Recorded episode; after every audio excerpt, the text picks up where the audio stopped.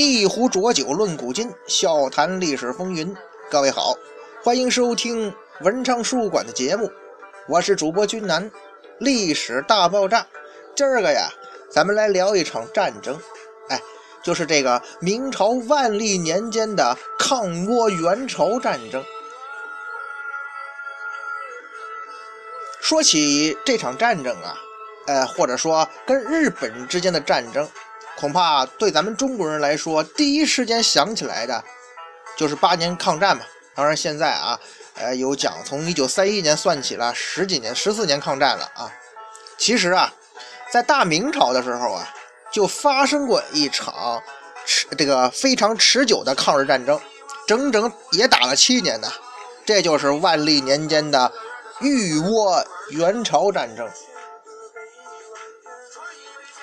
简单来说呀，就是这个日本当时的实际统治者太阁丰臣秀吉搞什么侵略如火的行为，把他手下的得力干将小西行长扔到了朝鲜宣祖大王的地方搞侵略，哇，死过意呀！结果呢，大明朝的万历皇帝不想跟他说话，就朝他扔了个李如松。那位说：“这都说的些什么呀？”您别急呀。我讲讲，您就知道我这段话啥意思了。咱先得说日本，这话呀，得从日本的十四世纪说起，因为啊，从那个时候开始，日本历史进入了呃日本的所谓战国时代，也就是日本国内的诸侯争霸呀。然后呢，经过数十名的县长、乡长们近两百年的大浪淘沙呀。最终，一个叫丰臣秀吉的人脱颖而出，在公元一五九零年统一了日本。在丰臣秀吉统一过程中啊，就是日本战国的最后阶段呀，出现了扑哧三人组。哎，那位天下不武、一统天下的织田信长，被自己的亲信明智光秀在背后扑哧了一刀。哼，你能逃出本能寺吗？可是啊，这明智光秀又被丰臣秀吉从背后扑哧了一刀，要不怎么叫三扑哧呢？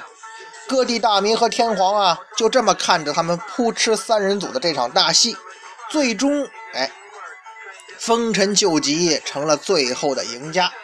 日本这地方啊，向来是盛产野心家，最后被天皇封为关白的丰臣秀吉呢？到这个九州岛边上海边啊去视察，九州离中国就蛮近了嘛。他望着对岸呐，深情地说了一句：“愿有生之年将唐土纳入版属啊。”所谓唐土嘛，就指的中国嘛。日本人把中国称为唐嘛，那时候。哎，说实话，这话要让万历皇帝听见，只能送他三字啊：“你玩蛋去啊！”可是丰臣秀吉呢，说干就干，征调大量的战略物资，拼凑了二十多万兵力啊，以日本战国名将小西行长为主帅，目标直指朝鲜的釜山，当然是要先攻灭朝鲜，再以朝鲜为跳板，从陆路入侵中国呀。可是我的上帝呀，这是让小西行长军去来一场釜山行啊！你看，他这件事儿啊，从一开始就注定他没什么好结果。这其实也就是原始版的所谓东大东亚共荣圈呐。在明朝的万历二十年（公元一五九二年四月二十三日），这日军呐就从朝鲜的釜山登陆了。这个时候呢，朝鲜立国已经两百年了，而且呢，一直以大明朝为大哥啊，在大哥罩着的情况下，那是承平日久，军备废弛啊。好像每个王朝到末代都得用这八个字儿。主要是他有个好大哥呀。哎呀，那大明朝没事就跟朝鲜讲嘛。哎呀，我的弟呀，有事找大哥，我罩你。那厉害了，我的哥，我还想着发展自己军备干嘛呀？所以呀。宣祖大王在明朝万历皇帝这位大哥罩着的情况下，小日子过得还不错。可是，一旦日本人打来了，就麻烦了。朝鲜军队甚至没有跟日军打过一次像样的仗，经常发生什么呢？千八百日军追着上万朝鲜军队跑，这种闹剧啊！朝军跑得快，百姓就遭殃啊！这日本人烧杀抢掠，无恶不作呀！快逃啊！面膜狂人杀过来啦！尼玛，这是我的面部护甲，不是面膜，我是来烧光、杀光、抢光你们的！哎，杀人狂魔加藤行政，这个是清朝日军第二军团。的首领，很快啊，日军就攻陷了汉城，也就是今天的首尔。到了五月底呀，基本占领了朝鲜半岛。朝鲜八道，也就是八个行政区划呀，已经丢了七道，哎，国土丢了八分之七了。朝鲜那位宣祖大王，就是朝鲜国王啊，狼狈的逃往中朝边境的益州。向宗主国、向大哥 help me 呀，向大明朝求援。宣祖大王往益州跑，身后边跟着日军第一军团小西行长的部队，第二军团加藤清正和第三军团的黑田长政，这可是真危险呐！这个时候啊，看着朝鲜滚滚而来的情报，万历皇帝当即拍板，也是八个字儿啊：出兵朝鲜，欲拨。元朝这么一来，辽东军区可就闻令而动了。副总兵祖承训率领三千铁骑是先行渡江入朝，直扑平壤。哎，天兵来了，朝鲜难民觉得有救了吧？兵临平壤的时候啊，却碰上了雨季。这一来啊，明军的火器装备因为受潮呢，就没法使用了。加上这个。朝鲜方面情报有误，结果最终啊遭到了城内外早有准备的数倍日军的伏击。经过一天的激战呢，这三千将士啊，明军将士是全部殉国。这三千明军士兵，这些踏出国门、殊死奋战的将士，面对上万设伏的日军，用铁血般的战斗意志，在朝鲜北部的心脏。打出了最后绝唱的荣耀啊！明军出战受挫，万历很生气呀，后果很严重，当即下令抽调全国四万精锐部队向北集结，并且任命李如松为被窝提督总兵官，也就是咱们一开始说的那个连看都不看，朝你扔个李如松那位李如松。这位李如松啊，是一个极具军事天赋的将领。他自幼是苦练武艺，勤学兵法。后来啊，又得到了明朝三大才子之一的徐渭，也就是徐文长啊，他的多年指导，家庭教师。在三十四岁的时候啊，李如松就已经成为明朝最年轻的大军区总兵了。你看，年富力强，年轻有为。那这支大明朝志愿军呢，主要有三部分组成，一个是李如松的辽东铁骑，以及第二代戚家军，还有神机营，这都是王牌部队呀。可以说呀，这是当时世界上战斗力最强的军队呀。大明朝的军队渡过了鸭绿江，迅速击溃了中朝边境的日军，剑锋直指平壤。当时的平壤啊，有小西行长军率两万日军主力防守。平壤这个地方啊，北靠牡丹峰，南临大同江，那是城池坚固，易守难攻啊。可是呢，服不服？你服不服？亚麻得哭了仨亿啊！这个大明朝志愿军是雄赳赳、猛哒哒跨过鸭绿江。李如松啊。以二代戚家军对制高点牡丹峰发起了进攻。戚家军嘛，对这帮日本兵那可是有特殊的交情啊。很久不见嘛，既然再次见面，那是无不奋勇争先呐。一个时辰就攻下了牡丹峰。攻下牡丹峰的戚家军是居高临下，对城中的日军尽情的去倾泻枪林弹雨。同时啊，城外的神机营是重炮齐发，火力覆盖之处土崩瓦解，日军是死伤无数啊。这个时候，李如松亲自率领万余辽东铁骑狂飙入城啊！日军呢以步兵为主，面对辽东铁骑，那我不说，大家伙也猜到了，那是无力阻挡啊！加上后边呢是使用鸳鸯阵的戚家军的步兵啊，得这鸳鸯阵呢就是给日本人准备的嘛，他们是随后补枪啊，这么一来。这偌大的平壤城就变成了日军的土场啊！小西行长最后率领三千余人突围，准备渡过大同江，往南奔着汉城逃。可是啊，正当小西行长军惊魂未定之际，突然杀出了数千铁骑，日军纷纷被赶下水。除了三百多名水性还不错的，其余的哎，都喂了鱼了。真是难受想顾啊！对小西行长来说，小西行长说呀：“我需要安慰安妮的 A V 啊！”至此，平壤战役结束了。两天的时间，明军以伤亡八百人的代价，几乎是全歼了平壤的两万日军呐。这个时候，距离明军入朝仅仅十四天。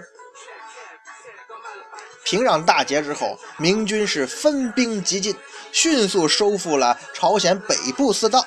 哎，随后啊，李如松是亲自率领三千精骑南下，剑指汉城，在碧提馆遭遇了小早川龙井率领的四万日军。你瞅啥？小早川龙井说。李如松说：“我瞅你咋的？”于是。哎碧提馆这地方啊，地形狭隘，不利于骑兵行动。李如松只能是怯战怯退呀，敌众我寡嘛。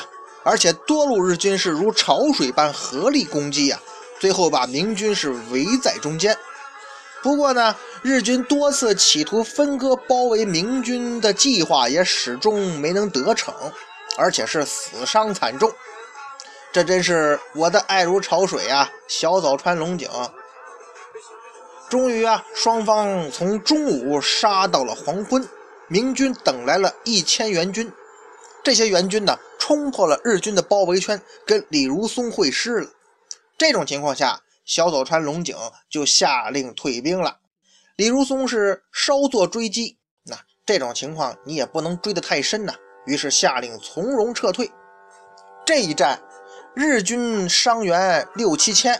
不过明军呢也损失了两千余人，双方可以说是，呃，不是这个打了个平手吧？你无法说谁赢谁输，因为啊，这实际上是一场遭遇战。虽然说李如松的辽东铁骑老喊着让他们滚犊子、瘪犊子、完犊子，但是也没赚什么大便宜。不过对李如松来讲，经过这一战，他也告诉了日本人：别惹我啊！否则让你变成不可描述的状态。碧提馆之役之后，汉城就出现了离奇的一幕啊！三万明军包围十二万日军，日军被打怕了，居然是龟缩不动。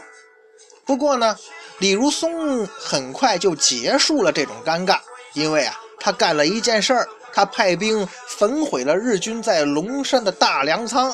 嗨这个功高莫过救主，记狠莫过绝粮啊！这样一来，日本人的感觉只能又是一番难受香菇啊！I need A V two 啊！I 需要安慰 two 啊！断了粮草供应，日军是不战自退，只能放弃汉城了。于是李如松夺取汉城后，继续追歼逃敌。与此同时啊，朝鲜的义军和李舜臣的水师也给日军以沉重打击，也就是朝鲜呃韩国人拍那部《明良海战》的情节嘛。到这个时候啊，日军是两方面都遇挫了，无力再战。来吧，互相伤害吧，思密达！到了明朝的万历二十一年（公元一五九三年六月）。丰臣秀吉啊，向大明朝提出议和，在万历皇帝的授意下，国防部长石兴委派沈惟敬赴朝谈判。这位大明朝纵三品忽悠将军沈惟敬的座右铭就是“我爱谈判，谈判使人快乐呀”，真是杜大地巴适。丰臣秀吉呢，是那种玩个斗地主都要分不清大小王的人，哎，都被打成这样了，居然还提出了梦幻一般的七项和平条件。哪七项啊？咱们大致说一下啊。第一条，要迎娶大明公主为日本王后。第二条，明朝和日本双方发展朝贡贸易。第三条。明朝和日本两国武官永世盟好。第四，朝鲜割让一半给日本。第五，朝鲜送一位王子到日本作为人质。第六，日本放掉所有俘虏的两个朝鲜王子。第七，朝鲜发誓永不背叛日本。您说这丰臣秀吉啊，要西花姑娘的，跟老司机上车的快点他怎么盯上什么大明朝的公举了？你说你咋不上天呢？而明朝的条件呢，则是如果你日本投降，就封你丰臣秀吉为日本国王。以后呢，你日本呢就当我大明朝的藩属国，跟朝鲜修好，你就不要再欺负人家了，不得侵犯。万历皇帝的想法其实很简单呢，就封他当个什么倭酋的酋长呗。很显然呢，双方这样的想法和条件，这场谈判肯定谈不拢啊。可搞笑的是，在谈判的过程中，双方的代表使者沈维敬和小西行长两个人也干了很多坑爹的事儿，导致谈判结果很和谐。哟，好巧啊，小西行长君，你也在挖坑啊？巧了，我的镜。不过。请叫我东瀛吴彦祖。你你你是你是东东瀛吴彦祖，那我就是大明朝的小栗旬。So ga，我懂我懂，哎，承让承让。哎，结果呢，小西行长啊被李如松打怕了，沈惟敬的领导兵部尚书石兴啊也不愿意再打了，毕竟打仗嘛花钱太多。双方为了达成目的。很明显啊，是各自忽悠了各自大哥呀。沈惟敬伪造了日本的降表，小西行长呢，则谎报明朝同意咱们日本提出的条件了。得，天下是我家，和平需要你我他，是吧？东瀛什么吴彦祖？哎，是大明小栗旬君。不管后世如何评价我们，毕竟我们努力过呀。就这么俩货。万历这边啊，看到降表非常高兴，派遣使臣赴日本，封丰臣秀吉为日本国王。可听着万历的圣旨，这位丰臣秀吉是一脸的懵逼呀，他完全搞不明白咋回事啊。可是呢，他慑于明朝的实力啊，表面上还是接受了册封。他一边听那个圣旨，肯定心里一边在骂呀。这怎么回事啊？这我提的条件好像一件也没提呀，应该是呆若木鸡的状态嘛。总而言之啊，吃了闷亏的丰臣秀吉那是岂肯善罢甘休呢？丰臣秀吉的心里话莫过是：休战时间长，开炮戏轰他娘！瓦达西瓦堂堂皇军岂可受此大辱？八嘎打了再说呀！丰臣秀吉呀，他这是要发愤图强了。可惜那愤呢，是粪桶的粪。吃了暗亏，他就暗中厉兵秣马，要准备伺机再战。哈这万历朝的抗倭援朝战争会如何发展呢？咱们下回啊接着聊。